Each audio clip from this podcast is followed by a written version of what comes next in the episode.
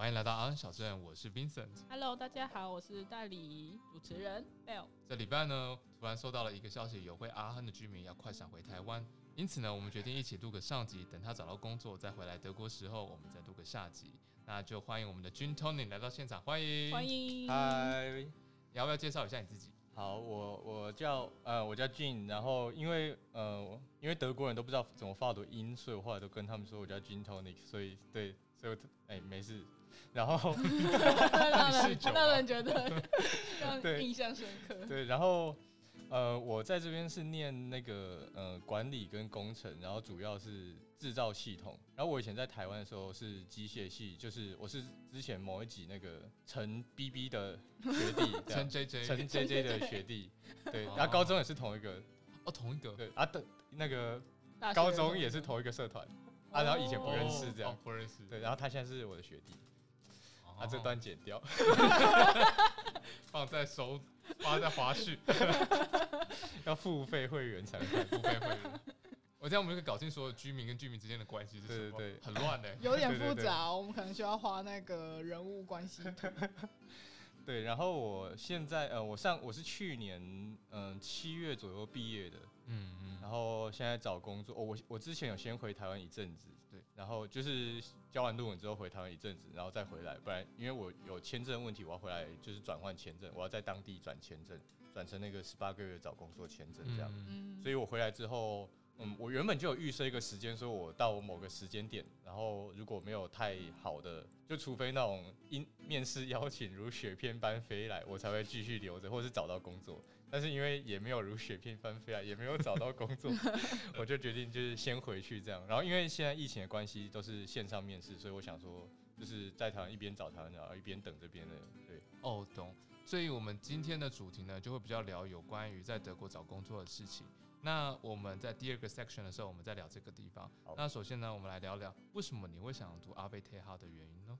嗯，就是怎么讲，就是打开那个德国 TU 九 TU 九，T U Noin，从上面开始然后从上面开始选，然后很久以前我就有听过，就是我在德国念书的同学，然后他整天这边什么阿贝贴阿贝特哈，然后那时候我不知道他在讲什么，然后到后来要自己要申请的时候一查，他哦，那就念这间好了。这么，所以你从来没有申请其他的，就直接就选这一间。我那时候会选这间的原因是我在来这里之前原本是要念德文学程，所以我在海德堡先念过语言学校，然后但是就是我看着我念德文学程的同学他们那番那番景象之后，我就决定我还是念英文学程好了。然后对，退一步海阔天空。退一步海阔天空这样。然后我选这里的原因是，主要是因为跟我的学程有关系啊。因为我之前去过荷兰，就是跟着我我家里人，然后他们去出差，然后我就跟着他们去，有点像他们出差的时候，我就跟着被他带着，然后去参与他们公司各种公司的会议跟一些机关的会议这样。然后我就觉得，就是荷兰人他们很 open minded，就是我那时候是一个就跟他们公司完全没有关系，然后跟他们业务没有关系的人，然后他们就是荷兰那种各各个经理聊完天之后，还是会跑来跟我聊天，然后什么都能聊，然后我就对荷兰印象非常好，因为那时候在对德国印象很差，然后就觉得哦，荷兰真是找到家了，回到祖国。有温暖，其实是祖国啦，对啊对对四百年前的祖对对对对对，我觉得啊，他们是不是当初忘了把我带回去这样？你要说你还记得我吗？然后我念的我我申请的学程，就是因为他呃有一半是在阿亨，然后有一学期是在马斯垂克念管理，然后我就觉得，哎、我这样可以一半就是接收到德国这方面的就是工程相关的背景的知识，然后一方面又可以在荷兰念管理，我觉得这是很好的组合。所以你当初在选这个学程的时候，其实你比较看重的是荷兰的那个 program 的部分吗？嗯，我有，嗯，老实说，就是申请学校其实蛮痛苦的。然后因为阿亨太早发录取通知，所以我就来不及申请别的学校。哦，然后我选择就是几个有跟管理有相关的，我后来就是因为这个，所以才选的。因为我觉得在荷兰那部分，而且那个管理学院我觉得蛮不错的，嗯，所以我最后就决定念这个学程。懂懂懂。对我那时候是收到欸，所以你就没有申请其他了嘛？因为阿恒很早就下来。我总共投阿恒两个，然后最后选了这一个，然后另外一个也是有管理，就是 Time，哦 s t i m e 对，另外给他付更多钱的，然后对 还是选他很好 了。对懂了对解对。对，那呃，在整个读完学程里面，你会觉得哪些课是你喜欢的，还有推荐给大家的吗？嗯，如果就兴趣跟就是我学到的东西，我觉得很开心的话，就是我觉得 machine tool 我还蛮喜欢的。然后 manufacturing 就是制造科技这些，然后嗯。其实我觉得蛮多课程都可以学到一些我觉得蛮有趣的东西，但是因为都要考试，所以我最后就没有那么喜欢。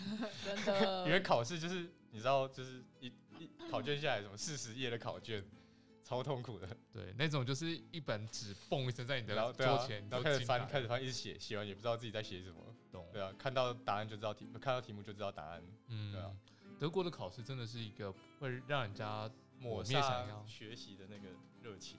对，真的。不过我还蛮喜欢他们一些，就是学程里面都会给你去现场看啊、观摩那些部分，我觉得都很棒。因为像在台湾的话，就这一部分就会比较少。嗯嗯，对，还是要哦，对啊，像我们刚来的时候，我们就有去，就他有带我们去，嗯，阿亨的阿贝泰阿亨，他有一个很大的就是研究中心叫 VCL，是算是世界上数一数二工具机，就是。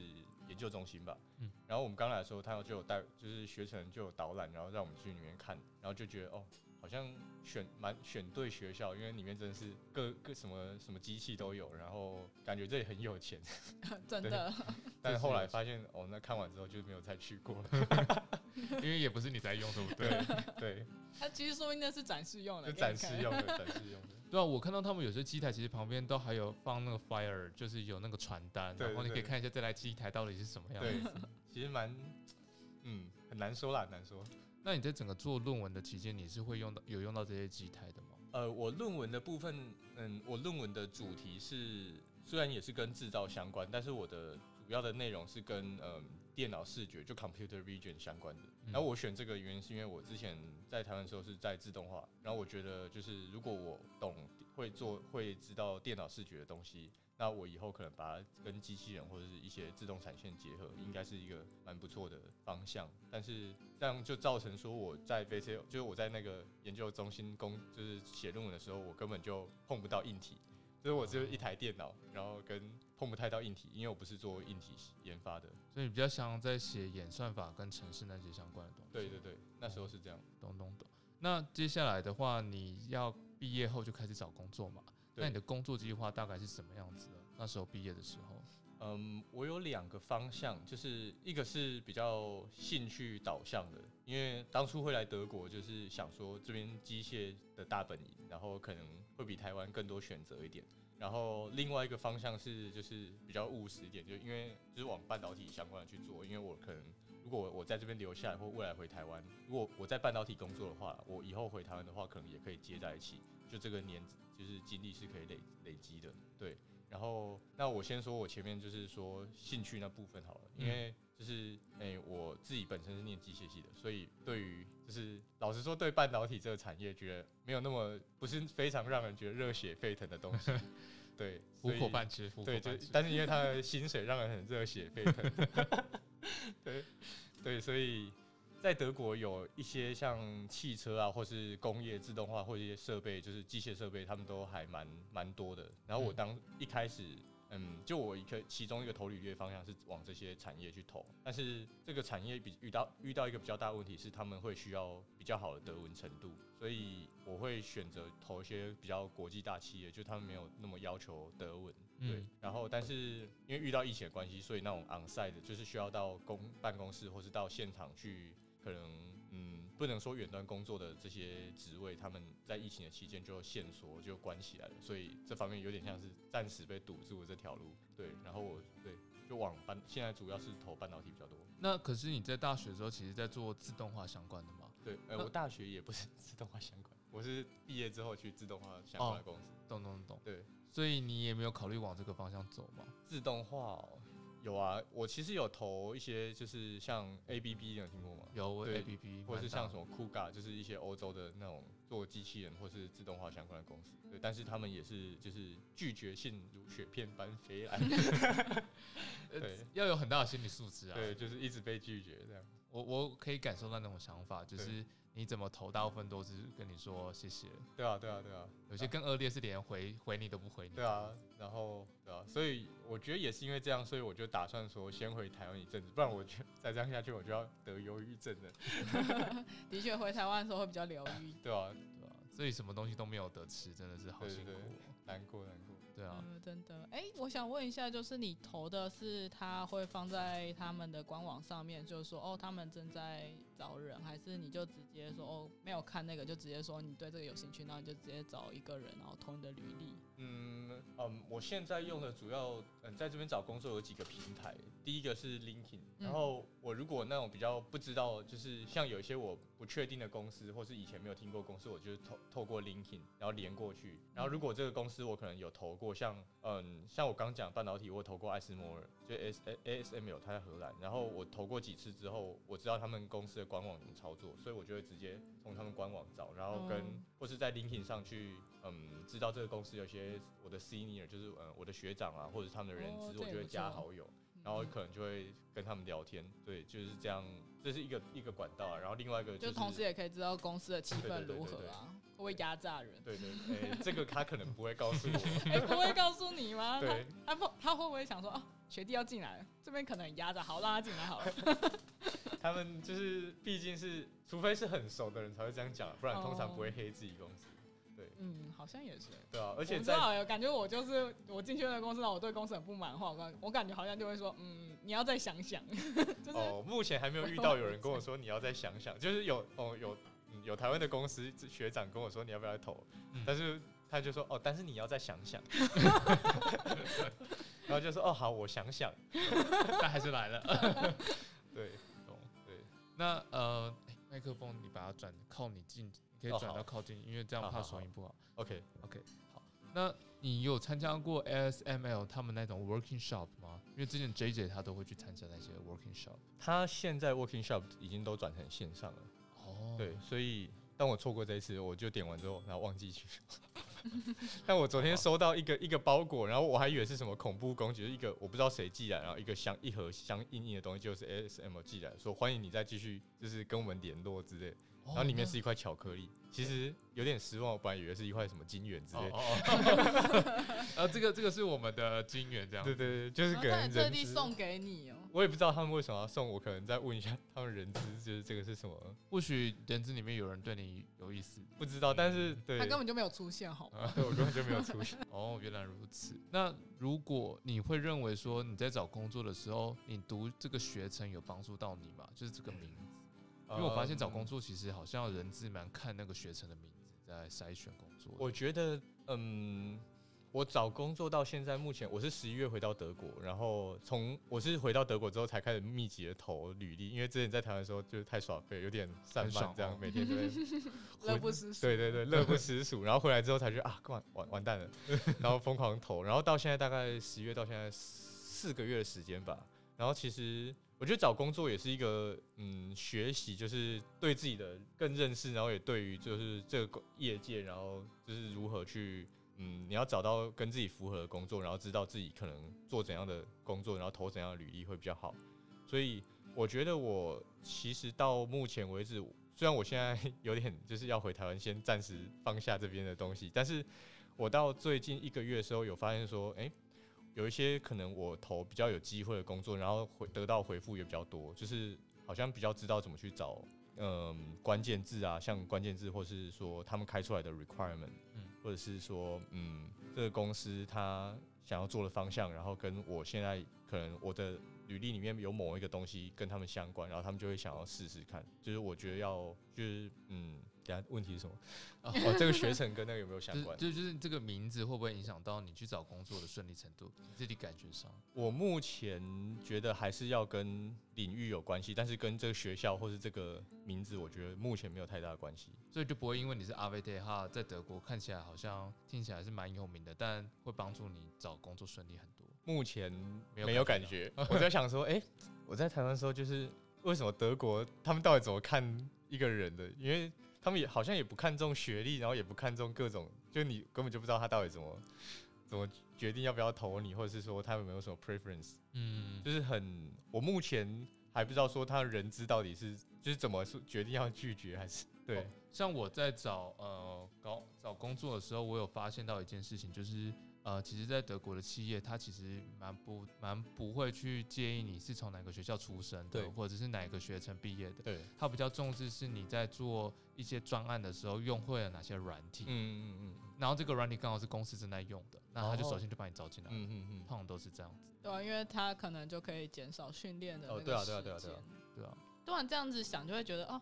那你读阿贝天他那么难毕业，然后 CP 很不好哎。对，就是我觉得学程跟学校其实真的不是在这个阶段不是那么重要了。对，像我刚讲的说，嗯，我说我发现也像你讲的，就是怎么去找到说这个学程或他们可能会想要找我去 interview，也是说他。开 requirement 或者他觉得哦，他们现在在做什么，然后我可能刚好也有做过这个，他就会找我去。对啊，对，就是跟学校或是系名其实没有那么大的关系。哎，那系上不会说帮你做一些就是桥接嘛？就是说他们可能有这些公司，然后这些公司有释出消息说，哎，他们正在找怎样的人，然后你们的学生刚好也会针对说这样的人才。有去训练这样子，有诶，他其实哦，阿亨有一个 career center，他就会做这样的桥接，但系上倒是最近比较少。之前我还没毕业之前，蛮常收到说就是有什么工作或是 intern 的那个消息。对啊。但是我觉得也是因为疫情，所以这相关的他就也是限缩了，所以我很少比较少收到系上最近的那个就是。一些资讯的，嗯，对吧？嗯，真的很可惜，因为疫情的关系，然后很多机会都被掐主要就是因为时机不好了，对啊？那如果有人想要读这个学程，然后透过这个学程达到工作签，然后找工作，你会想要给他们有什么想法吗？就是哪些是可以提早可以在准备的事情？嗯，我觉得如果可以的话，就是也许 intern 应该是蛮重要的，就是如果在。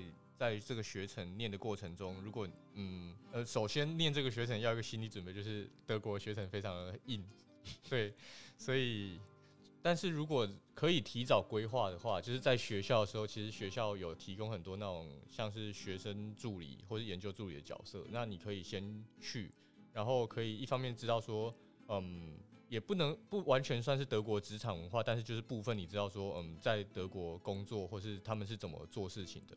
然后另外就是，如果更好的话，你可能论文，或是你快毕业的时候，你就去做一个 intern，嗯，然后这样你就可以直接进到德国的企业。然后因为这部分是我没有做的，所以我有点，我觉得如果可以做这个话是更好。对，那你觉得目前在你观察的话，在德国哪个产业是找工作会比较简单一点的？嗯，我觉得在这个疫情的时代下面，我觉得嗯，软体相关的会比较好，因为主要也是因为软体你可以就是在家工作。然后就没有说你一定要到公司，因为有时候公司它像嗯，举个例子，好像我之前的研究单位，他们其实也很像一个小公司，就德国的那种可能一个所，它很像，就是制度很像一个小公司这样。然后他就会因为疫情的那种封城令啊，或是一些法令的关系，他们就开始说，哦，我们一个礼拜要轮几班，然后今天只能同一个空间有多少人，所以在这个限制之下，他就没办法容纳很多人到现场工作。所以，因为这个硬性条件，我觉得他们就把就是那种需要到现场的工程相关的工程师工作，把把它就是开心的缺，或者甚至就是外掉一些人，就是就是解雇掉一些人这样。但是软体业就比较没有这个问题，因为你可以在家，然后自己 coding，然后就是一切都透过远端，你也不需要到现场去摸到机器。对，所以我觉得在这个环境之下，软体相关的产业就是会是比较容易找工作的。嗯，对，懂，嗯。还有就是另外一个问题是在德语这个必备的因素里面，会站在 production system 里面是一个非常重要的角色吗？还是其实英文也可以找到很多 production system 在德国的工作？嗯，其实就职缺来上，很多都有开英文的职缺，但是当然德文还是更多。如果你会德文，那一定是很大的加分，因为 production 就是嗯，特别是可能机械或比较这种，就是有一些是他需要嗯技术相关的人。他们就是比较 local 的人，他们就是讲德语，那他英文也不是那么好，所以就算他们会讲英文好，他们还是会 prefer 就是讲德语。就像你在台湾，你如果整个公司台湾人，你一定是忍不住讲中讲中文，对啊，对啊，对啊。嗯，的确，对。就像其实他们的研究中心，像 Fraunhofer 这种，大家几乎都会讲英文，可是他们还是会要求一定可能 B one 或 B two 的德文，因为他们可能会希望说你在跟同事之间相处会有一种很像 family 的感觉。对对对，对，主要是那种类似 networking 的吧。对对对。德德语是一个这方面的帮助，我觉得帮助蛮大的。嗯，对。对啊，在 Fraunhofer 里面的话，像我的主管的他的合作 Fraunhofer 的伙伴，他就跟我说，其实即使他是印度人，然后他德文不好，嗯，然后讲英文，那但开会的时候不会因为他德文不好，他就大家都讲英文，他全部都讲德文这样子。对，所以你还是必须要乖乖的把德文听到里面去。对，我觉得主要如果你能听得懂，就是一个蛮不错的加分，因为。我发现德就是我目前的经历来说，我觉得他们不会对于说你德文不好觉得啊不爽，因为你毕竟就是一个不是德国人，所以那个是服务生吧？服务生会对你不爽。哦，对，只有服务生会觉得哦，你到底要点什么？到底要吃什么？赶快讲。对，讲这个德文也讲不好，不爽不要 吃。对，然后对大部分的人，他就算你用了很破的德文跟他讲，然后他可能甚至就觉得讲很开心这样。对，真的在研究单位，他们都会非常的宽容。对你只要能讲，愿意讲，就是一个很好的。对，懂了解。那我们来聊一下，就是像你之前不是就去有跟 ASML 面试吗？对。那 ASML 就跟观众讲一下，ASML 的话，它是做晶圆的机器的制造的机器。那基本上的话，它跟镭射比较相关或电机相关的，它是台湾的台积电的上游的厂商。对。然后 Gintonic 的话，之前的话就是跟 ASML 就是面试，那你可以分享一下你的面试的经验吗？嗯，我面试的经验就是怎么说？嗯，我的感觉啦，我不确定，因为我没有实际上拿到 offer。然后就是我跟人资连谈起来，我觉得他们还蛮就是开放的，就是我投了很多履历，虽然他是针对我的其中一个职位申请来面试我。但他同时也会说，那你对其他你之前投过，我们已经拒过你的，你有没有兴趣？我们也可以来谈谈。对，所以我觉得，哎，他也知道你投了什么，然后你被拒绝。然后他，然后最后我还要问他说拒绝的原因，就是我觉得他愿意面试你，就是一个就是打开一扇门，你可以得到很多资讯。对，然后但是我那时候最后没有没有办法再接续下去的原因，是因为荷兰政府有一个规定，就是说。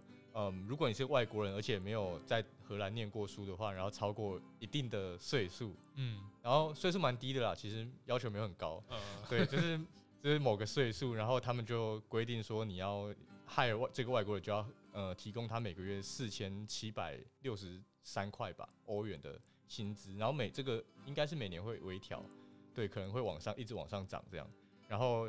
但是因为我之前没有办，就是我在台湾是是做自动化，虽然也是有帮半导体公司做过一些设备，但是因为我毕竟不是纯粹的在半导体产业的资历，所以他们提供我是比较偏 entry level 或 associate 相关的职缺，然后他们那个职缺没办法开到荷兰政府那个规定，就是差有一段距离，所以就是因为这个硬条件限制，然后就很很可惜的结束这次面试这样。哎，这很可惜哎。对。而且这同时也是一个，就是呃潜规则，就是在你面试前你是不知道这个潜规则。其实我面试之前知道，是我主动去提这个问题问人资，然后他去查详细的规定，然后最后说我能努力的调到薪水上限就是这样，但是我没办法再更多了，就是两碰到公司的上天花板，然后但是这个天花板还是离荷兰政府这个规定有一段距离。所以这是不是代表说，如果想要去 ASML 上班，就尽早去上班？然后刚好到达那个年纪的时候，你的薪水就自动被调到这么高。嗯，这个规定似乎似乎是你进去的那一那一个瞬间需要的符合，但你进去之后应该就没有那么大的。哦，对对对。所以代表说调薪不是绝对的。对对，进去第初始动力是非常重要。对，而且欧洲薪水其实没有想象的高啊，就是跟就像半导体说来说，像 ASML 跟台湾台积电好了，其实他们 就是税前薪资可能是一样的。但荷兰收三十七 percent 的税，台湾收十 percent 的税，所以最后就是哇，而且生活费荷兰又比较高一点，大概是两倍到三倍吧，跟以台北或新竹可能可能是新竹的三倍吧。对对，哇，想想他们食物还是好吃一点啊。哦，比德国好吃一点。对对对。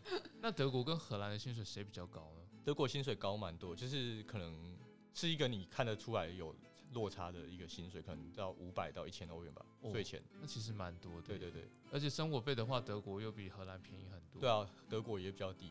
对啊，荷兰人都会开车跑来德国边界，真的真的，跑去考夫兰买菜。我们住在阿亨，就是有这个，因为看常常看荷兰人跑过来。还有还有比利时人呢。对啊对啊对啊。啊所以其实，在德国工作跟生活上，其实都还是算挺不错的。其实德国还不错，我觉得，嗯，一开始来如果不习惯的话，会觉得，因为德国，我觉得德国的文化跟台湾差异非常大。因为德国是一个非常讲究制度，虽然他们哦，他们非常说他们讲究制度，然后他们也的确很依赖制度，所以就是有时候可能一方面是这样比较稳定，然后比较不会做错，然后另外一方面也是他比较懒所以他们会常常拿出制度来压你，所以这边久了之后，你就会很习惯说哦。有什么事情有什么 SOP，然后自己 schedule 好，然后就去照这个去做。但是在台湾就是什么都大家很愿意帮你帮你一下，方便一下干嘛的。对啊。所以刚来德国我会觉得对很不一样，少了人情味的国家，这里很没有人情味了，真的特特别的冷漠啊。对啊，但是习惯之后你就觉得其实也没什么不好了，对吧？虽然偶尔还是会被德国人雷到很生气这样，但是就是次数会递减。刚来的时候可能每个礼拜都会被雷到，然后现在可能哦一年被雷到一次两次这样。我觉得刚来应该是每天都会被雷，你知道吗？光那个服务 真的，他们真的是态度很不好，对啊。根本根本不是服务业，对啊，对啊，就是为了专门为你的人生增加更多麻烦的人存在的，真的，对啊，对啊。那你在欧洲，嗯，就是呃，英国脱欧了，所以现在呢，在德国目前找工作这样子的状况，你有考虑之后也会投英国的工作吗？毕竟英国的话。也有语言的限制，也比较少一点。对，然后经济的活络程度，我相信英国也有比德国更好一些。光看银行的制度来讲，英国就比德国好很多。所以新创的活跃度来讲，应该也会比德国好很多。你有考虑过这件事情吗？这个我觉得，嗯，从几点来看，我觉得你像你讲这个活跃程度，他们金融的确是比德国活络，因为毕竟德国就是被制度卡得很死的一个国家。所以，然后新创部分，新创我觉得比较难讲，要看领域。然后。但是，嗯，我有我有一个主要考量要点，是因为德国政府有规定说，我已经是在这边有拿到学位，所以我只要在在这边缴税，我记得是三十六个月吧，我就可以拿到蓝卡，然后蓝卡就有点类似永居这样。所以，哎，你只要缴税，你不用工作吗？没有，当然就是工作之后缴税，就是我要对没办法缴税。我我以为说，哎，你不用找工作，你只要光缴税，然后然后请家人汇过来。当然没有，当然没有。我也想缴，我只要缴税就好。但是你有钱到一定程度，也也有一个投资移民的那方案了。对，是没错，可是没有，我们都不是那个。对，家里钱没有大到对对对，如果有大到，那我就不会来了。没有，你就不会读书。对，我就不会读书了。对，我就会上社会新闻。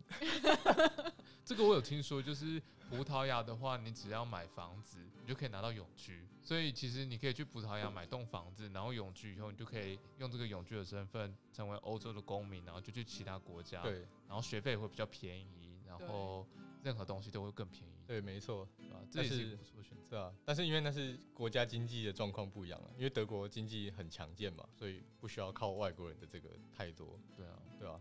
然后，对我刚刚讲到，就是因为我在德国有永居的这个优势，就是我可能可以在相对短的时间内就拿到永居。据我所知，哎，在英国脱欧之前，他们最近有改，这一两年有改规定，但我没有知道他们现在最新的规定是什么。但过去他们规定是你要在那边有十年以上的生活加工作吧。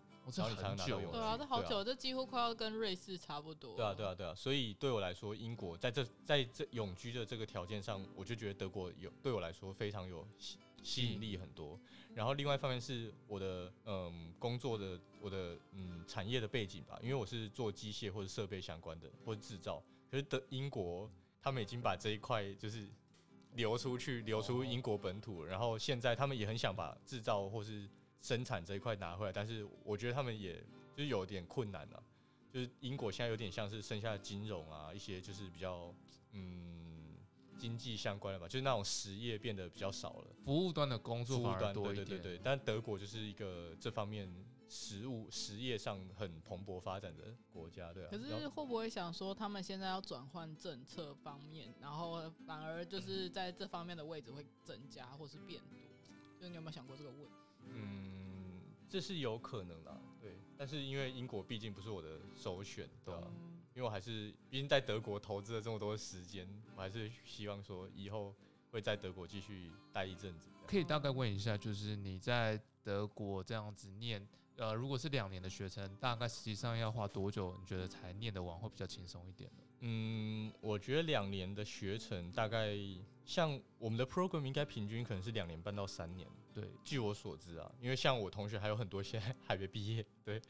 然后我自己是两年半到，也是快接近，应该应该有快三年不到吧，就两年半多一些。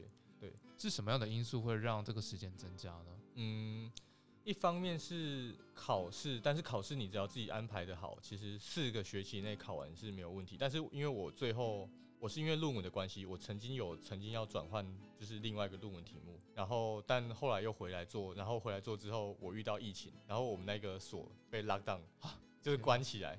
所以我待了两个月哦，然后又刚好遇到两个所的整病，所以我从一个所被并到另外一个所，然后他们就因为这个，然后加上疫情，待了两个月到三个月时间，他们是半空转。哦，对，然后空转完之后我回来，然后疫情的关系我又不能常常进去，对，然后就卡了一段时间这样，对，这样其实也算蛮厉害的啦，短短短虽然疫情的关系，但你还是在三年内就毕业了，没有就是辛苦了，有点拖到的，对啊，辛苦了，OK。